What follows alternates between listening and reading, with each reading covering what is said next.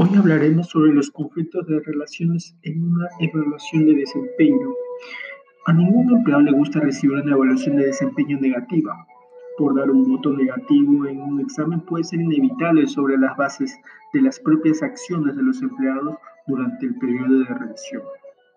Los empleados pueden llegar a estar molestos por no recibir esperados aumentos de sueldo, promociones u otros incentivos relacionados con el rendimiento y puede atacar mediante la difusión del chisme y descontento a través de una actitud negativa en el trabajo. Los empleados pueden discutir directamente con los supervisores durante la revisión de desempeño, creando situaciones delicadas que requieren una comunicación discreta.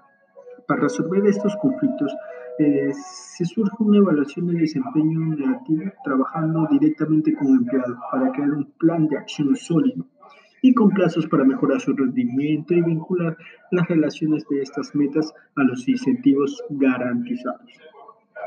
Permite a los empleados una voz cuando fijas metas para aumentar su dedicación al logro de los objetivos.